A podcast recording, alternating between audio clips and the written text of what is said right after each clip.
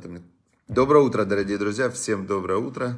Продолжаем нашу традицию изучать Тору с утра с 10 до 10.20. Мы изучаем Тору и изучаем мы важнейшие книги, которые написал Хафецхайм, такой был великий мудрец, около ста лет назад. Первая называется книга «Это «Берегите свою речь», и вторая книга называется «Краткая книга заповедей». Мы сегодня начинаем, прям продолжаем. Значит, Мириам Малка Маркс. Это Карла Маркса, родственница, наверное. Хорошо. Значит, будьте осторожны, говорит нам, говорит нам Тора, будьте осторожны. Вообще, э, осторожность – это одно из очень важных качеств, которое, которое тренируется при изучении Торы. Когда ты изучаешь Тору, и ты понимаешь, что вот это действие, это добро, это Бог сказал это делать, заповедь, это действие зло, нельзя делать. Ты становишься осознанным и осторожным, потому что ты понимаешь, что ты можешь потерять вечность, вечную жизнь или приобрести вечность. И за каждое действие есть последствия. То есть э, ты можешь скрыться от человека. Там, например, э, кто-то думает, я сейчас украду, и ничего не будет, меня же никто не видит. Но от Бога-то нельзя скрыться. И когда Тора приучает к осторожности, ты становишься осторожным, потому что ты знаешь, что всегда ты, на, нельзя сказать, что на виду, потому что Всевышний, он, больше везде, он не больше везде, он везде. И все, что ты делаешь, все, что ты делаешь, э, все дела твои, Бесефер Нихтавим, записываются в книгу, как говорили в мудрецы эпохи Мишны в Пертиавод, они говорили, что Посмотри на три вещи, и ты никогда не согрешишь. Знай, Айнра, глаз видит, Озен Шамат, ухо слышит, и все твои дела записываются в книгу. Э, восточные люди, они говорили, что назвали это, что каждый поступок, каждое действие, каждая мысль записываются, они это назвали карма, след. То есть ты, э, человек, когда действует, то он создает след на небе каждого своего действия мысли. И потом через этот след на него приходит э, следующий этап его реальности. Это как он создает фильтр, как не негатив, он создает такой фильтр, сквозь который потом к нему приходят все события жизни. Теперь, значит, Тора нам говорит, э, будьте осторожны, все дела записываются в книгу. Теперь 18 отрывок называется «Будьте осторожны», 18 правило, но здесь имеется в виду чего другое. До этого мы изучали, что если тебе кто-то рассказал про кого-то злословие, да, злословие, злоязычие, сплетни, то нельзя это, это слушать нельзя, лучше не слышать вообще. Но если ты уже услышал, нельзя этому верить. Теперь, и вот вы встречаете человека, про которого вам рассказали, что это человек маньяк там и вообще аферист, маньяк и так далее. Вы услышали это, но тот, кто вам рассказывал, он э, сказал же, прямо сказал, мне это рассказал другой человек. Я сам лично не видел, не, не слышал, не, с ним никогда вообще не соприкасался. Но тот, кто мне это рассказал, ему верить можно. Ему верить можно. Он человек доверенный. Э, ему тоже рассказали. Теперь, ну вы-то услышали уже.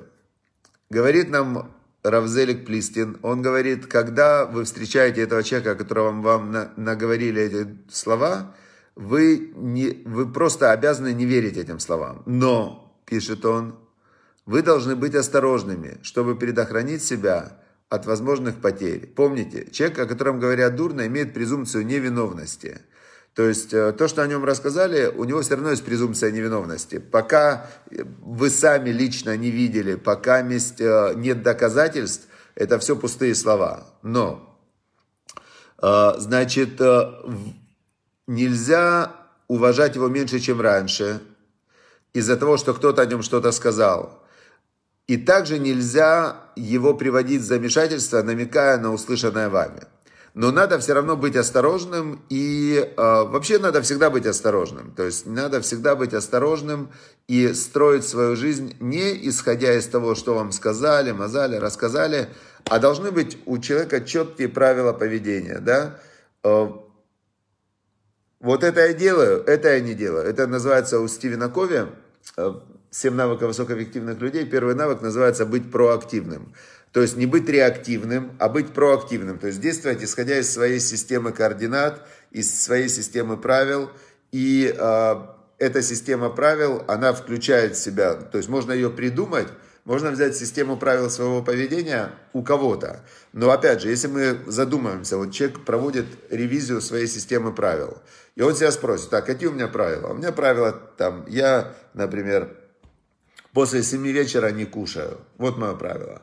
А откуда ты взял это правило? Ну, не помню, где-то прочитал. А какие у тебя еще есть правила? А еще у меня есть правило после первой не закусывать. А это откуда? Ну, не помню, откуда после первого не закусывать. А какие у тебя еще есть правила? А еще у меня есть правило, что если меня попросил кто-то соглашаться. Хорошо, откуда правило это? В детской, в детской, в песочнице мне так мама учила. То есть, если человек проведет ревизию своих правил, окажется, что его правила, они вообще непонятно откуда взялись. Теперь, но если человек хочет улучшить свою жизнь, он должен прежде всего задать себе вопрос, а по каким правилам я живу? Кто вообще, вот эти вот правила, по которым я живу, кто их вообще установил? И тогда он логично придет к тому, что правила, установленные Торой и мудрецами, проверенные 3000 лет, э, которые привели к выживанию еврейского народа, именно той части еврейского народа, которая держалась за Тору. Ведь как только еврей уходит от Торы, он сразу растворяется, исчезает. То есть вот просто. Теперь Значит, эти правила, Тора это жизнь, потому что еврейский народ такой же активный, как 3333 года назад, когда выходил из Египта.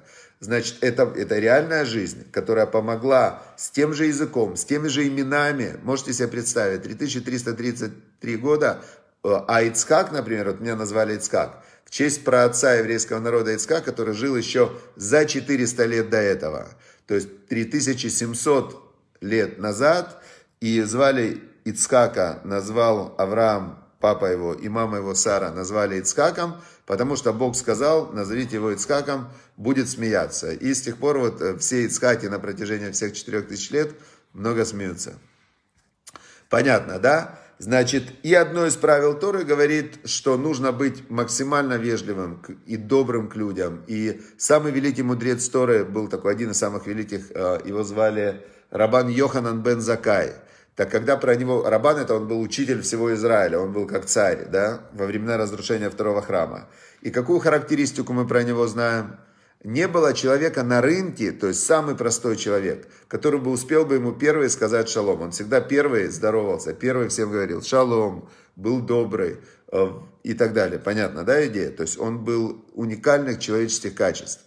Это первое правило. А второе правило, Тора нам говорит, что будь осторожный, при этом будь осторожный в, и прописывает полностью. Свадьба, хорошо, значит, есть ктуба, которая регламентирует обязанности мужа по отношению к жене, обязанности жены по отношению к мужу. И вот такой трактат, который разбирает все нюансы э, поведения между мужем и женой. Теперь, если человек осторожный, он живет по, этой, по этим правилам, и у него в жизни все хорошо. Если он говорит, я сбрасываю с себя эти правила, и начинает сам себе выдумывать правила, то, естественно, будет ломаться.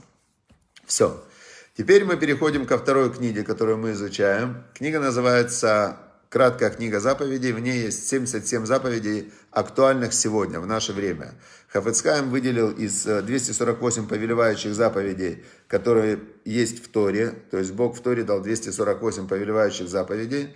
10 заповедей – это самые основные. Из них э, пять повелевающих, пять, э, пять запрещающих.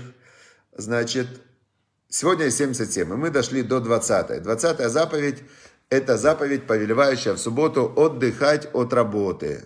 Отдыхать от работы. Сказано в Торе, а на седьмой день отдыхай от работы, чтобы отдохнул твой бык и твой осел, и все, что твое, в общем, все должно отдыхать. Так написано в Торе. Как мы видим, заповедь предписывает нам предоставлять субботний отдых также и нашим домашним животным. Мудрецы дополнили ее постановлением, согласно которому нам запрещено давать субботу работу и не евреям, которые не обязаны соблюдать субботу, но ты не можешь сказать, у меня отдых, а ты работай за меня. Нет. То есть в субботу, например, моя компания в субботу, она не работает. Но компания, в которой я партнер, и в которой есть партнер, который не еврей, я говорю так, я же не могу его заставить не работать. Он же хозяин, совладелец. Я говорю, я на субботу отказываюсь от, своего, от своей доли, от своей доли в прибыли, все, то есть ты работаешь э, субботу на себя. Все. И те люди, которые хотят работать на себя в субботу, если они не евреи, тогда они могут работать. Но я не могу им давать задания и говорить, работайте на меня или за меня. Теперь, значит, э, эту заповедь обязаны соблюдать везде и всегда мужчины и женщины. Теперь дальше давайте чуть-чуть глубже копнем. Но я именно в статье, вот сегодняшний урок, он превратится потом в статью на сайте vaikra.com. Я привел здесь э, очень хорошую статью, я нашел э, Рафхайма Донина. Рафхайм Донин, есть такой преподаватель Торы, Равин. И он э, написал очень коротко, понятно, четко, что можно делать шаббат, что нельзя делать шаббат и так далее. Значит, Тора постоянно предостерегает нас от выполнения какой бы то ни было работы в субботу. Есть э, заповеди, запреты, не делай никакой работы, ни ты, ни ты, ни сын твой, ни дочь твоя. И есть повелевающая заповедь. Мы сейчас же изучаем повелевающие. Шесть дней работай, а в седьмой день отдыхай. Это повелевающая заповедь. Но что является отдыхом, что является работой, что является работой осмысленной, а что является просто работой, здесь э, своими мозгами не догадаешься. Почему? Потому что в Торе, Тора же это божественный разум, то есть Бог так сказал.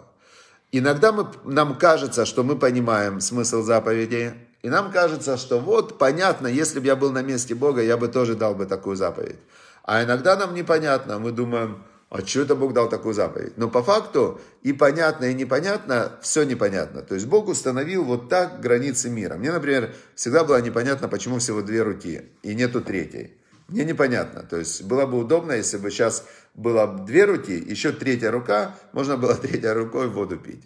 Ну, например, у дельфина два мозга, один мозг спит, второй отдыхает. Удобно. Почему у человека не два мозга, как у дельфина? Было бы классно, ночью один мозг работает, днем второй мозг работает. Много вариантов, как могло бы быть, но Бог сделал так, как есть.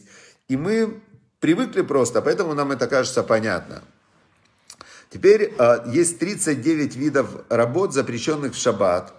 И э, эти работы, я сейчас не буду их перечислять, не буду их перечислять. Вы можете в статье посмотреть все эти 39 видов работ. И также я дам ссылочку на книгу Равмоша Пантелята Называется книга «Царица суббота». Эта книга, она полностью прямо вот в малейших деталях объясняет, как правильно соблюдать шаббат. И что является работой, что не работой. Хочу добавить, что Всевышний запретил 39 видов работ. В Торе написано, они перечислены. Мудрецы потом добавили к этим запрещенным видам работ, добавили то, что называется ограда для закона. Ограда для закона, благословляющий будет благословлен, все, кто благословляет других, будут благословлены еще больше. Теперь мудрецы поставили ограду для закона и запретили те вещи, которые могут, те действия, которые могут привести и, скорее всего, приведут, мудрецы знали природу человека, к нарушению запретов Торы. Например, вот мудрецы э, запретили в субботу э, продавать, продавать и покупать. Казалось бы, когда ты продаешь и покупаешь, это Тора, не казалось бы, по факту Тора это не запрещено. Почему? Потому что ты меняешь уже существующую монету или бумажку на существующий объект. Здесь нет ничего нового. То есть не производится ничего нового, не нарушается никакая млаха. Но мудрецы знали, что если ты что-то продашь, то ты в этот момент, ну, скорее всего, продавец, который продавал, если он много продает, если это не продажа там одной вещи случайной, а у него магазин открыт, и он в, в субботу продает, он же не может не записать. А вот записать, это уже запрет. Записать это уже запрет, все. Писать нельзя. Понимаете, это запрет истории. Мудрецы подумали, ну, проверили 100 человек, которые продавали в субботу, и они не хотели писать. Они хотели соблюдать субботу. Но в какой-то момент они задумались, если они 6 дней продавали и писали, то в субботу они тоже записывали на рынке. И там другие нарушали вещи, которые являются запретами, входят в эти 39 видов работ. Мудрецы говорят, все, торговать нельзя, закон. А в Торе есть закон слушаться мудрецов. Все, потому что мудрецы, знающие Тору, они, они конечно, получают, как мы знаем, чтобы прилепиться к Богу, нужно прилепиться к мудрецам, потому что он прилеплен к Богу постоянно. Хорошо, значит, мы э, сейчас не будем глубоко, глубоко значит, вот э, здесь перечислены, например, наиболее распространенные занятия, запрещенные мудрецами Талмуда и более поздних времен. Например, купля-продажа, они запретили. Я вам объяснил почему. Езда на животных, тоже они запретили. По Торе в езде на животных нету ничего запрещенного, то есть ты не делаешь никакую работу. Но, но, когда ты ездишь на животном, животное в какой-то момент может э, побежать или оно не хочет тебя вести. Что ты начинаешь делать? Ты начинаешь его, это животное, э, куда-то загонять, например. А вот ловля рыбы, установка ловушек и капканов – это млаха, запрещенная в субботу, то есть когда ты ловишь животное. Теперь, когда ты на нем едешь, а оно куда-то побежало, ты же не можешь его не поймать. Обязательно ты будешь его ловить. Мудрецы это знали, запретили ездить. Что еще мудрецы запретили? Плавание на лодке. Здесь я не знаю точно, что может произойти. В общем, мудрецы запретили плавать на лодке. И игра на музыкальных инструментах тоже мудрецы запретили. Запретили мудрецы играть на музыкальных инструментах. Почему? Потому что музыкальные инструменты, они ломались в то время, и вообще не ломаются музыкальные инструменты. И у тебя что-то сломалось, ты начинаешь чинить, а чинить уже запрещено. Понятно, да, логика?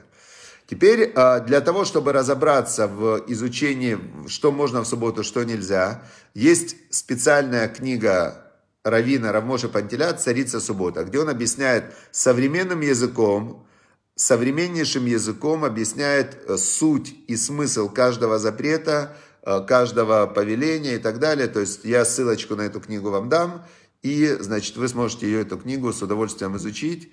Э, значит, вот я прямо сейчас дам вам ссылочку на эту книгу, и когда вы зайдете на сайт, на сайт, значит, вы зайдете на сайт Ваикра, вот этот урок найдете. Сегодня у нас, знаете, какой по счету урок? 47 урок. Прям можно там идет по, по номерам идут уроки. Вы совершенно свободненько сможете, сможете вы начать изучать, начать изучать книгу «Царица суббота» Рамоша Панделята. Все. Теперь, а, значит, я решил, что мы не будем изучать в субботу вот все запреты, заповеди и так далее. То есть это надо отдельно делать цикл уроков – и отдельно надо делать цикл уроков по субботе, потому что это заповедь очень знаковая. Это знак союза между, между еврейским народом и Богом. И этот знак союза, он э, больше всего усиливает и подтверждает связь с Богом. Я расскажу, как это работает. Смотрите. Это как раз, по-моему, притча из книги Рамоша Панделята. Он рассказывал, что был царь, в одной, в, одной, в одной империи был царь, очень великий царь. Этот великий царь, он э, посылал армии э, на защиту своей империи или на захват новых, э, новых стран. И вот он берет военачальника, посылает его с обучает его всему, всему, дает ему армию, посылает ему постоянно поддержку, это, ну, еду, там, оружие. И этот военачальник уходит в завоевательный поход. И вот он идет в завоевательный поход, заво... завоевывает какую-то страну, поворачивает армию и идет воевать с императором. Император, конечно, его побеждает, но после того, как это произошло третий раз подряд, когда третий раз военачальник, так было, кстати, в Римской империи, там так было практически постоянно, военачальник, который шел и побеждал в какой-то войне, потом возвращался и захватывал власть, становился императором. Когда после третьего раза император сказал, следующему военачальнику. Он говорит, смотри, э, так получилось, что предыдущие военачальники забывали, кто, кто хозяин. Забывали, кто им дал власть, кто им дал силу, кто их научил, кто им дал оружие, деньги и все. Они все забывали. Они думали, что они хозяева теперь мира, хозяева жизни и шли со мной воевать. Конечно, они проигрывали, и я их казнил. Но, говорит, мне надоело, я не хочу казнить военачальников. С тобой так не будет. С тобой у нас будет очень простая договоренность. Каждые семь дней, неважно, что происходит на, фо- на фронте, неважно, как там идут дела, каждый седьмой день ты возвращаешься в столицу, во дворец с докладом, как идут дела, что делать, и э, мы с тобой день общаемся, а потом ты едешь обратно. Если ты хоть раз не приедешь, я из этого понимаю, что ты уже забыл, кто царь. Ты забыл, кто царь, ты забыл, кто тебе все дал. И значит, ровно на следующую неделю приедет тебя сменять отряд спецназа, и ты, значит, э, через неделю уже не будешь военачальником. Вопросы есть?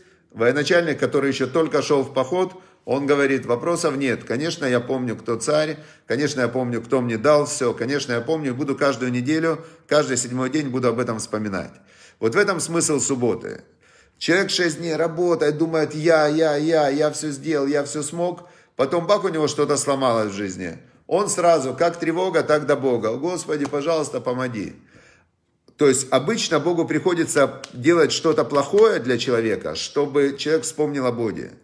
Теперь, но тот, кто соблюдает шаббат, ему не надо делать ничего плохого. Он каждую субботу, каждый седьмой день, он останавливает свои производственные дела, которые кажется, что он делает. Хотя в Торе написано, шесть дней будет делаться твоя работа. То есть, если мы посмотрим на любой процесс, который приводит к результату, то мы видим, что там есть столько факторов, которые от человека вообще не зависели, что мы можем сказать, да, так получилось, так сделалось. Я делал, но в итоге результат зависит не от человека. Множество факторов, которые не под контролем человека в любом свершении. И каждый седьмой день, вот сегодня мы как раз к нему приближаемся, вечером останавливается вся производственная деятельность, все, день для Бога. День для Бога, значит, как праздновать субботу. Книга Рамоша Пантелята «Царица суббота» вам все расскажет. Значит, мы на этом э, заповедь отдыхать в субботу, отдыхать от работы, мы останавливаем, пойдем дальше изучать заповеди, да, их еще у нас, это 20 у нас до 77 еще 57 заповедей, а, значит, но я вам очень советую, рекомендую, значит, книгу Рамоша Пантелята, я вам даю ссылочку, можно скачать и в субботу почитать, можно ее в бумажном виде купить, можно погуглить, есть статья, Рав, очень подробная тоже статья, которую вот я упомянул, Рав Хаим Донин, и здесь есть на сайте Талдотру, есть множество про субботу статей. А, я хочу коротенький рассказик, сегодня не про, сегодня не про Любавического рэба, сегодня про Равыска Казильбера. Я тоже даю ссылочку на книгу о нем, которая называется «Чтобы ты остался евреем». Это его биография, книга о его жизни. Значит, это коротенький рассказик, как я учился, начинается, называется этот рассказ. Равыцкак родился в 1917 году, он ровесник революции, и как раз ему было в 1934 году 17 лет, когда э, ему надо было поступать в университет. Я забегу вперед, он поступил в Казанский университет на факультет физики и математики, закончил его с отличием, он не закончил специально, чтобы, чтобы его не поставили на учет как слишком талантливого, потому что он всегда хотел уехать в Израиль. Теперь, значит, э, рассказывает он, как я учился вместо школы. Я не знаю другого отца, которому сын был бы столь обязан знаниями, как я моему отцу, благословенна его память. Это отец учил меня алиф бейс, это алфавит, еврейскому алфавиту. Дал мне знания Танаха, пятикнижия, пророка в Писании.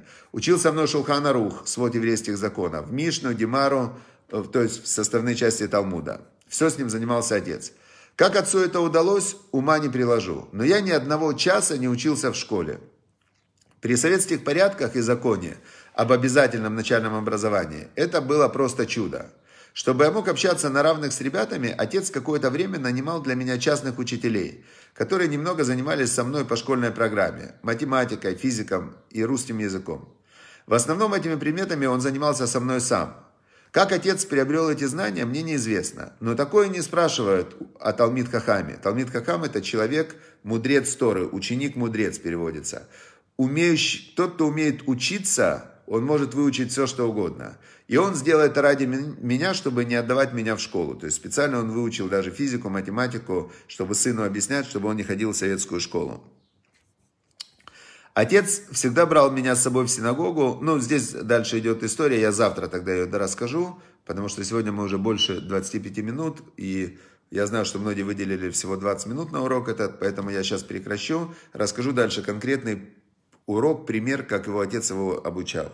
Будет это завтра, или вы можете зайти на статью по этому уроку на сайт vaikra.com, 47 урок, и, значит, прочитать, увидеть видео, разослать. Давайте будем партнерами по обучению Торе. Вы можете, рассылая мой урок, людям, кому это может быть интересно, э, иметь такую же заслугу, как я его провожу, и стараюсь, чтобы действительно приблизить к Торе, передать знания о Всевышнем. Точно так же вы этот урок, просто поделившись с кем-то в своих в мессенджерах, в соцсетях, очень удобно это делать с сайта, мы с вами становимся партнерами в распространении света Торы, который осветит с Божьей помощью весь мир.